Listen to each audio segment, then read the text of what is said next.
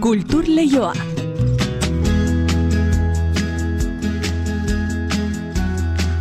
Eneriz gorrotxategi arratsaldeon. Arratsaldeon inigo. Gaur antzerki mundutik albiste bat baino gehiago, besteak beste, Beia sa izeneko antzeslanaren aurkezpena. Bai, ostegun honetan estrenatuko da Gaiarri Antzokian boga-boga konpainiaren eskutik. Herri berriko antzerki jaialdian egoitza artistikorako hautatu zuten lana, eta 2008an berriz berdintasun ministerioak saritu egin zuen onako lan hau. Fernando eta Margaritaren etxean ba, genero indarkeria egunerokoa den etxe batean sarraraziko gaituzte, tratu txarren gaia poesiaren bidez eta antzerki absurdoaren ukituarekin landuz. Ostegunen esandakoa gaiarren aurkeztuko bada ere, azaroaren meretzian antsoainen estrenatuko dute Euskarazko bertsioa. Laura Penagos, Inigo Aranbarri eta Adriana Salbo dira, behi jasako aktoreak, baina gero xago jasako ditugu xeetasun gehiago. Eta antzerkia zari garela esango dizuegu gaur kulturleioan Euskal Antzerki topaketez eta azpeitian antzerki topaketa horiei hasiera emango dien herrile antzerki herri antzerki berria ere jardungo dugula. Eneritz albizu azpeitiko kultur zinegotziarekin eta Xanti Agirrezabala antzerkiko zuzendarietako batekin egin dugu hitzordua. Bestalde gaur urriak hogeita amaika, harimen gaua gau beltza eta beldurraren gaua ere badenez, donostiako beldurrezko asteari ere erreparatu nahi diogu. Antzuki zaharrean izango duten Halloween gauaren berri jasotzeko asmoa baitugu. Musika kontuak ere baditugu, ja zuinak jaialdiaren berri jaso behar dugu, amazazpigarrenez gazte izen egingo da, zortzi kontzerturekin. Azaroaren hogeita bian hasi eta kainaren irurarte, Jesus Guridi Musika Konservatorioetik igaroko dira, Fran Serrano Quartet, Tord Gustafsen irukotea, Ester Quevedo piano jotzaile gaztea, edota Ibon Walter Quartet. Barratxaldeko ordubiak eta hogeita amairu minutu ditugenean ekin diezaiogun astelen honi. Lehen da bizi, arratxalde hondeizula entzule. Kultur leioa zabaltzeragoaz, Euskadi irratian.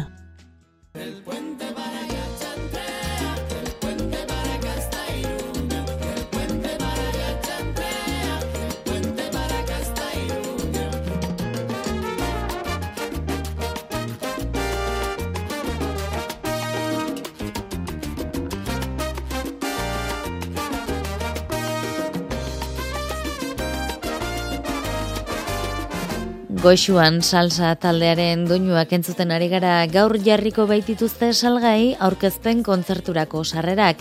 Amaika kantu batu dituzte salsa klasikoaren formatuan osatuak, baita beste genero batzuetakoak ere, Euskaraz, zen gazteleraz. Disko horretan topatuko dugu esaterako Del Puente Palla Nietzsche talde kolombiararen bersio alaia.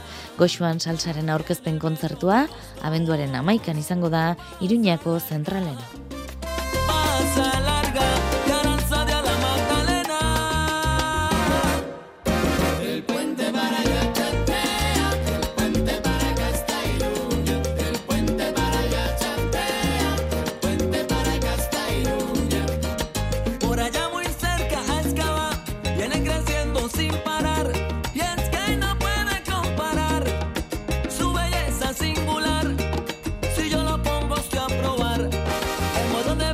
Ba, Nafarroan bertan mantenduko gara, azteko izan ere boga-boga kompainia Nafarrak llueben bakas edo behi jasa izaneko antzazlana estrenatuko du gaiarre, gaiarre antzokian.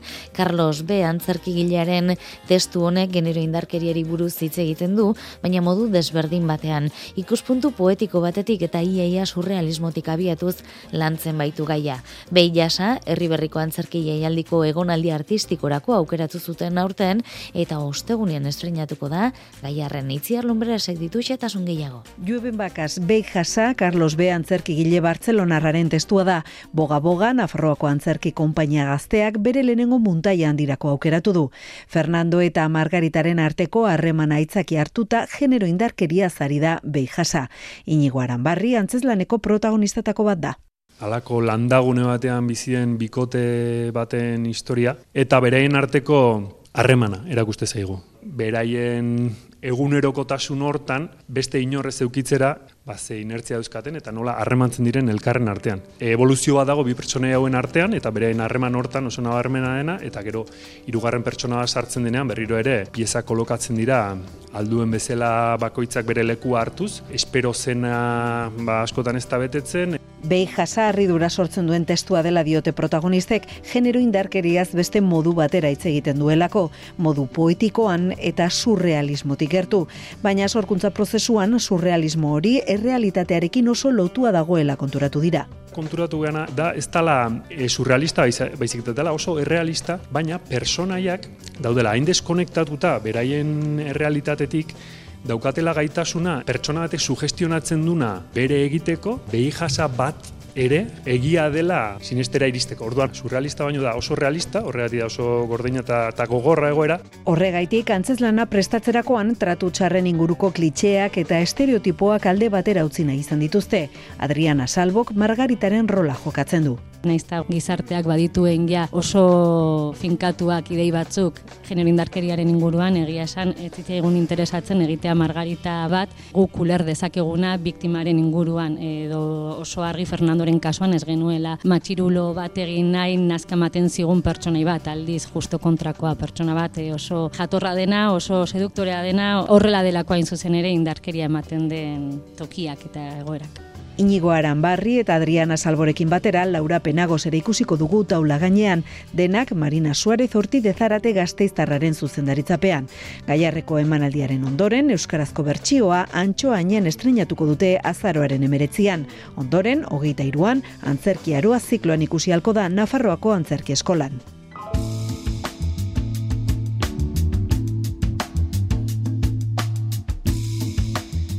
Donostiara gatozora Donostiako fantasiazko eta beldurrezko astean Halloween gaua ospatuko baitute gaur.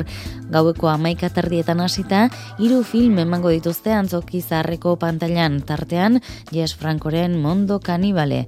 Aurretik arratsaldeko saioetan, egokoreako pelikula bat eta Feed Me Britainiarra izango dira ikusgai.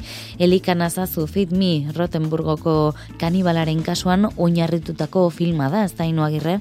Jed depresioaren amildegian erori da, elikaduran asmendu baten ondorioz emaztea hil zaionean. Gertatutakoaren erantzule sentitzen da eta bere bizitzarekin bukatzea erabakitzen du. Helburu horrekin jarriko da harremanetan Lionel Flack izeneko pertsonaia beldurgarriarekin. Suizidio lagunduan aditua den pertsonaia ilun eta gizaialearekin. So, you wanna eat me? That is exactly what I'm saying fil hau, bueno, pizka saltzen da gure aurtengo leitmotiv barruan edo, da badakizue kanibalismoa dagoela erdian, e, zail ofizialeko film batzuetan, e, baitere gure liburuan, gure 2000 maniako ze fanzinean, gaur gauean Halloween gauan baita Jesus Franco ke zuzendutako film bat izango dugu. Josemi Beltranek zioenez, kanibalismoa du gai nagusi Feed Me pelikulak eta ipatzeko da, historio hau fikziozkoa bada ere, benetako gertaera batean, kasu erreal batean oinarritua dagoela. Rotenburgoko kanibala bezala ezagutzen den gizonak beste gizon bat hiltzuen, zatitxotan ebaki eta ondoren jan, ustez honek jana izan naiz duelako. Filmaren zuzendaria da Amlederrek hausizioen, Feed Me pelikularen aurkezpenean. that is insane. Like it's so crazy, but it's true. And we thought, why don't we make a movie inspired by that? Obviously, the movie itself is fictional, but what it's inspired by is something true and so bizarre. Feed Me arratsaldeko lau tardietan aurkeztuko dute antzokizarrean eta jarraian egokoreako Project Wolf Hunting emango da. Halloween gauari hasiera mateko berriz, zamaika tardietan Domenico Montici italiarraren La Isola de Resuscitati Morti Honen ondoren The Lair izenburu duen pelikula eta gauari bukaera emateko Jess Frankoren Mondo Kanibale. Victoria Eugenia Antzokian berriz film laburren maratoia izango da lautardietak aurrera eta iluntzeko zortzietan etorkizuneko bisitaria. Kultur Leioa Euskadi Irratian. Azpeitiak dena eman digu. Dena. Orain gure txanda da. Eman azpeitiari merezi duena. Tokatzen zaiona jaiotzen ikusi gaitu eta hiltzen ikusiko gaitu. Bizitza oso batean zainduko zaituenari zerbait zor diogu. Gure begirunea, dedikazioa eta maitasuna. Eta orain, behar gaitu, eta ezin diogu utxik egin. Azpeitia da gure oinarria eta herritarrok gara. Azpeitiarrok, azpeitiaren oinarri, euskarri, giltzarri eta armarri. Sostengu, babes eta simbolo. Orain da momentua. Eman diezaiogun azpeitiari, berak eman digun guztia. Hauxe izango dugu datozen minutuotan izpide antzerkia zarituko baikara eta badatu zain zuzen Euskal Antzerki topaketak. Eta azpeitian, antzerki topaketa horiei hasiera emateko herri je, herri antzerki eta sorkuntza eta ekoizpen propioko obra eskainiko dute. Baina xetasun gehiago jasotzeko gurekin ditugu telefonoz bestalde, eneritza albizu eta xantiak irrezabala. Arratxaldean daizuela bioi. Arratxaldeon. Tira, jaso ezagun lehen bizi nolabaiteko ikuspegi orokor bat eneritz zu azpeitiko udaleko kultura zinegotzia zara, urteak daramatzazu da okerrez pagaude Euskal Antzerki topaketak herrian eginez, eta ez dakienik balego, zer dira izatez antzerki topaketak, zel buru dute? Ba, ba, izan duzun bezala urteak ba, berrogei garren urte hurrena da, aurtengoa, Eta, bueno, gure Euskal Antzerki topaketak e, Euskaraz egiten diren antzerki topaketak dira, e, azaroan zehar egiten ditugu urte. Zurte, eta beno, helburua da e, batetik Euskarazko antzerkia eta antzerki zaletasuna sustatzea, eta nola ez, da sortzaileen ere plaza bat eskaintzea peitian. Mm Antzerki topaketa hauek azpeitiko herrian egitetik, eh, antzerki munduan dabiltzanak herrian elkartzetik, herrian arrasto ustera ere igaro direla esan genezaken eritz? Ba, bai, bai etzango nuke. Egia da azkapenetan, ba, herritarrek egin zutela, bueno, udalarekin batera, baina herritarrek antzerki topaketen aldeko apustu hau, euskarazko antzerkiaren aldeko apustua, baina urte zurte indartzen eta zabaltzen joan dira, eta nik uste dut ba, bai en, zaletasunari erreparatuta ikusten dela ez e, antzerkizalea dela gure herria eta eta ikuste badugu ba Xanti dugu gaur gurekin, ba, Xanti eta Erika eta herrien parte hartuko duten bezalako aktore batu erreparatuta ere, ba, ikusten da hor bide bat egin dela, zaletasun bat transmititu eta haiek ere hortxe daude. Mm Tira, e, Xanti aipatu duzu, Xanti zuzara obra honetako zuzendarietako bat, Erika Olaizolarekin batera. Azpitian egingo diren topaketez ari garen honetan, topaketa borobiloietan, esan dizuegu, ba, herrile aurkeztuko dela. Nolako izan da herrileren sorkuntza prozesua eta ze kontatuko diezu ikuslei? ba, ba, herrile, zer dan herrile aurkeztuko dugu gure herria azpeitile. Ba, bueno, ba, hogeita merezi garren antzerki topaketan, bueno, ba, bilera eta festivalaren bantolakuntzan, komentau zan ostra, ba, urren urtean, berrogei garren urte urna da, zeustein berkoa. Eta laitzo laizolak, potazun, ba, herri produzio bat inberda. Eta ideia horri bi hartu genion jarraipena erika olaizola eta bilok, eta, bueno, ba, ze kontau, e, nola, eta, bueno, bizit, ba, herrien inguruna seginen, ba, gure burutaz parreiteko ariketa bat, mm -hmm. zela planteo genuen herrie, ba ikusten genuen komedia formatu ebazala, ba, e, gantxo ona, ez da, jendie erakartzeko, eta tegol, ba, ikuslego, ikusleri bate erakartzeko, ba, inbeste igual teatro jutetana, edo gazti, edo, bueno, gu beti gaude a, a, antzerki sortzaileok, ba, nola erakarri publiko berri bat, eta eta generazio berrien nola astindu, eta, eta hola, ziginen, bost personako, hola, bost aktoreko taldetxo bat ingenun eta sormen prozesu baten hasi ginen, kontu hartuta gerora jende gehi eta e, beste kultur taldien ba, parte hartzi ere egon gozala, betire ikuspegi e, iriki horrekin, eta gero antzez lan sortzen junda bezala, ba, bere beharran arabera, sartzen jundie, azpeitiko udal musika banda, kabit e, abes batza taldie, azpeitiko dantzaiek, beste aktoriek, eumiek, bueno, ba, kizton kuadrilla zarra, eta holaxe sortu deu herrile. Zenbat lagunik? Kulturaz eta eta aztetik udalan laguntziekin. Mm -hmm. Ez, galdetzen duan, zenbat lagun ikusiko te diren orduan trampaldo gainean? Ba, mm, ez zehatz ez zingo nizuk esan, egunero ez dielako e, berdinek izango, hau lau, lau egunetan ingoan antzezena mm bada, azarak bat biruta lau, baina berrogeita marretik gora izango ye lau egun horietan, e, esan dezuna, trampaldo gainean, horren atzien daun lan guztien eta eta taula joko ez dienak, be, beste beste horrenbeste izen dira. Mhm. Baita estu gintzen, ejantzi gintzen, eta beste hainbat gremilotan. Mhm. Guk eh, espotean sumatu dugu, sarreran jarri dugun espot horretan umorea dela nagusi, entzun dugun gitxan, baina ez dakit, eh, esan duzu eh, jendea erakarri nahi duzuela ba, antzokira nola baita esatearen, eh, lau egunetako sarrerak agortuta daudeia da. Horrek esan nahi du, helburuetako bat beintza lortu duzuela. Bai, bai, bai, bueno, olako komunikazio plan eh, estrategiko handi bat genuen, eta azkenien material guztie zabaldu aurretik gazautzien eh, sarrera danak, beraz, bueno, ba, ikus, ikusleri eh, ba, aurre hau intzaigu, ez da. Bai, ba, olako moskeo kanpaina bat sortu nahi zen herrileen inguruen, eta ziren bakartelak eh, jarri ziren aziriko kalidan herrile jartzen zuna bakarrik, ezakin inok zertzan, ez antzerki bazan, ez zertan herrile, herrile, herrile, eta gero sare sozialetan hasi ginen. Ba, gure herrilei buruzko eta gure herriko e, kontuzarran ba, memiek edo txistiek zabaltzen hasi ginen. Orduan bai eukizun e, tirada hundile, ba igual ba sare sozial, sozialak ibiltzen dituen jendiengan eta gaztiengan eta hola eta sortu da olako espektazio handi bat, zeitu gaztaudi entradanak eta berro hain emate den guk kailua. Eta emanaldi gehiago prestatu beharko dituzue edo edo badauka zentzurik antzerki honek eh, azpeititik kanpo egiteak? Azpeitik kanpo ez, herri herrien herriei buruz da eta herrien da. Eta antzeslana beare, espazio biegetiko esango denukena, antzerkile gertatzean lekue, azpeitiko San Agustin kulturgunia da.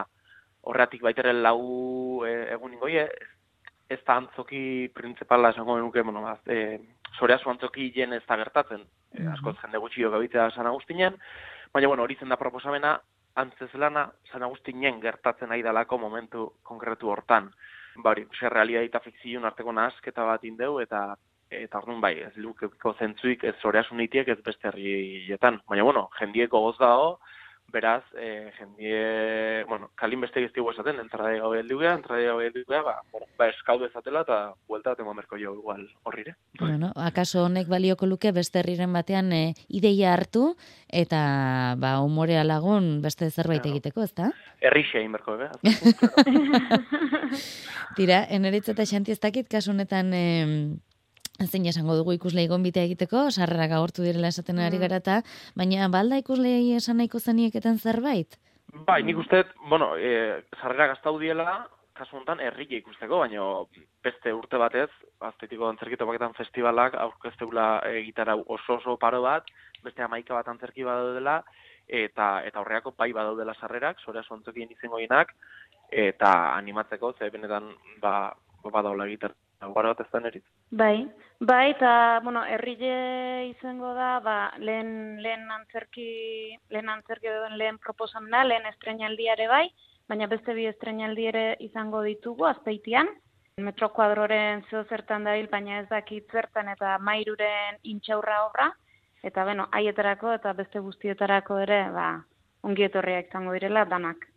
Bai, hausten badaula gaina berrikuntza bezala sarreran nolabaiteko bon, bono bat egin dela eh, hogeita mar euro balio duna, antzeslan danak ikusteko. Eta, Mhm. bueno, ba, aukera, aukera nona da. Eta urtengoan baita nabarmendu nahiko nuke en herrile, hortaz jardun dugu, ez? E, herritarrek eta herritarrentzat egindako obra bat eta e, bestetik baita ba antzerki obra horiek nola baiteko e, buelta bat izango dutela e, ikastetxeetan ere. Ba, dinamoan sormen egonaldiak en, egiten egon diren hainbat taldek gero ba, herriko gaztengana joko dutelako eta haiekin mediazio moduan landu baita ere antzerki obrak. Beraz, bueno, izango dutela batzuek zein bestek antzerkiaz gozatzeko aukera urtengoan. Ba, hortxe, antzerki zaleentzako hitzordu bagaldu ezinak, azpeitin eh, herriek eta antzerki topaketa horrek emango dituenak, eta gerora ba, ikastetxetan ere ikusial izango direnak. Ba, estimatzen dizuegu, eneritz albizu, azpeitiko udalaren kultura zinegotzea eta xantia girrezabala, herrieren zuzendarietako bat, eskerrik asko bene Hori da. benetan, kultura Bai. joan xetasun guzti hauek ematearren, Kasu honetan ez dakigu nola sankakazarra, edo zorterik onena opa dizuegula dierazteko, baina Hori tira, da. dena ongi ongi Igual, joan da dira. horretik, bai? bai, eh, informazio guztia irubebikoitz antzerkitopaketak.eusen. Hori Da, da. hola. Antzerkitopaketak.eus, hortxe bada. Esan da, ba ongi ongi joan dadila guztia, gozatu eta gozarazi, eta eskarrik asko, nahi duzuen arte? Zuei. Bai, aio.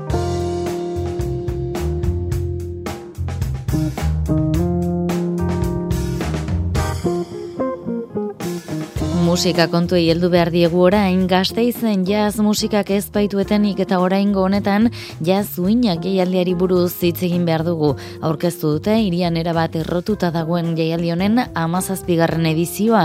Europako jazari begira osatu dute egitaraua, zortzi kontzerturekin. Gazte izen izango dira, besteak beste Franz Serrano Quartet, Tort Gustafsen edota Ester Kebedo piano jotzaile gaztea. Jaz uinak azaroaren hogeita bian hasi eta ekainaren iruan amaituko da Ibon Walterrek eskainiko duen kontzertu solidarioarekin. Emanaldi guztiak Jesus Guridi Musika Konservatorioan izango dira. Mailu Odriozola kontatuko digu.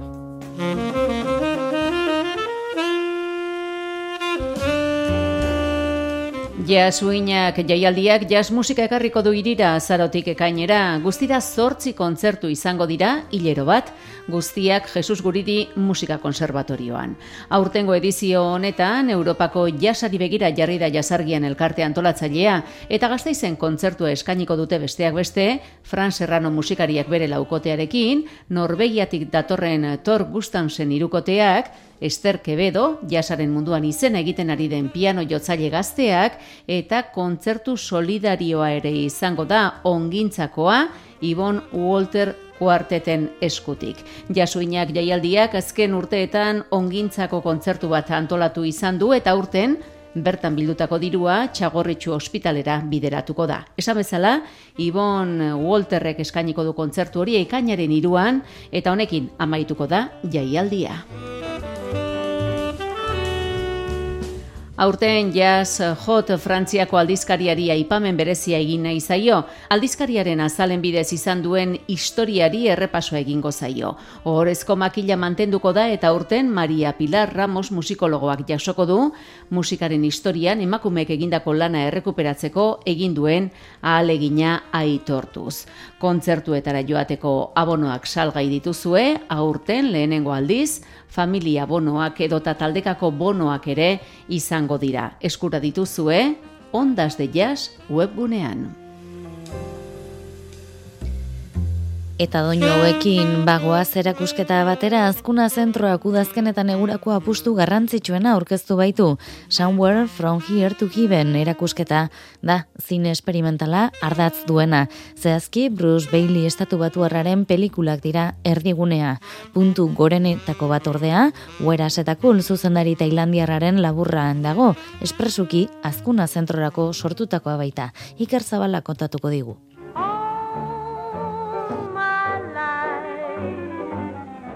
Somewhere from here to heaven erakusketaren hasia duela asko landatu zen askuna zentroko zuzendaritza Garbine Ortega zine esperimental adituaren gana zuzendu zenean. Fernando Pérez, asetako zuzendaria da.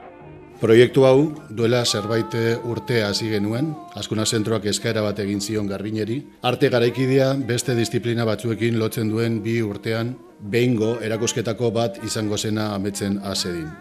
Zehazki ikusentzun abanguartearekin erkatuko da erakusketa ikuspegia, Bruce Baileyren film esperimentalak izango dira ardatz nagusiena. Garbine Ortega komisarioak bere perfila eskaintzen digu. Somewhere from here to heaven erakusketak, Bruce Baileyren film unibertsoak inspiratutako belaunaldi ezberdinetako artisten konstelazio bat marrazten du. Bruce Bailey ezinbesteko zinemagile bat izan zen iruro garren amarkadan. Estatu batuetako abanguardia sinematografikoan garrantzitsuenetariko bat eta zinema esperimentala delakoaren sustatzaile handia. Estilistikokia itzindari izan zen egile honek inspiratutako obra sustatu nahi izan da erakusketonen bitartez. Erakusketak bizati ditu.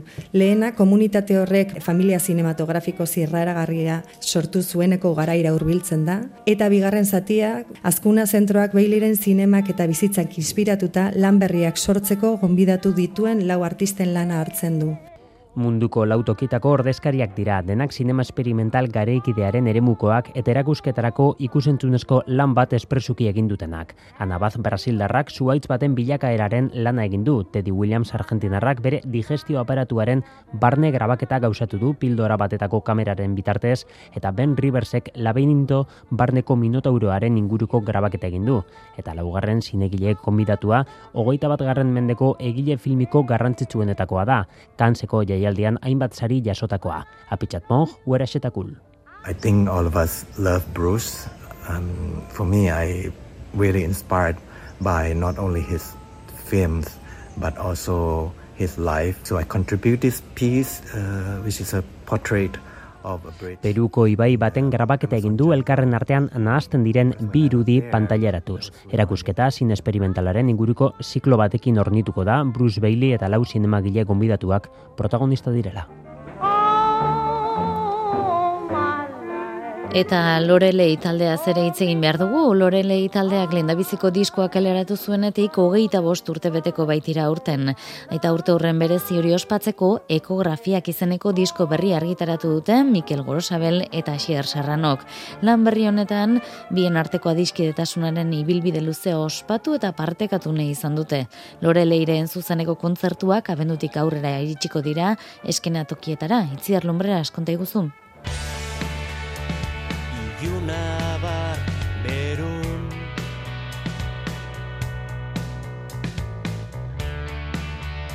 Zapore Lorelei taldeak agur esan zuenetik hogeita bi urte pasa dira, duela bi berriro ere elkartu eta eszenatokietara igo ziren, pandemiak taldearen itzulera zapuztu zuen arte.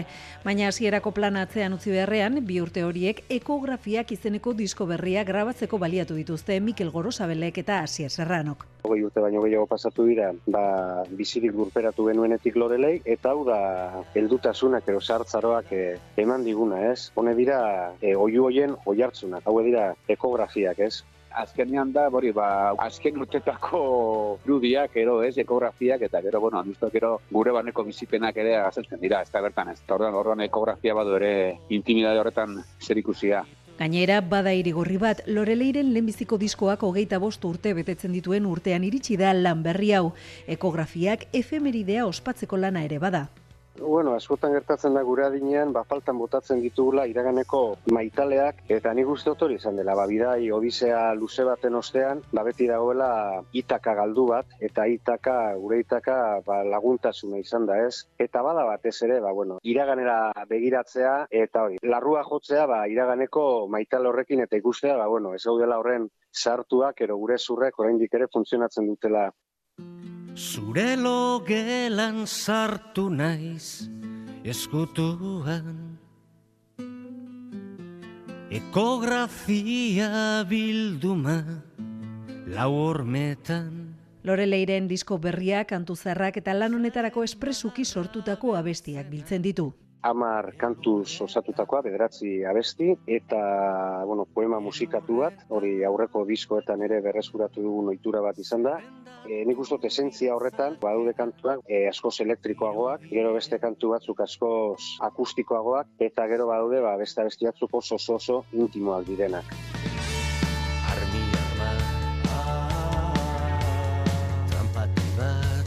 Mikel Gorosabelek eta Asier Serrano kabendutik aurrera aurkeztuko dute zuzenean ekografiak, Loyola Madera eta Antxon Sarasua musikariekin batera.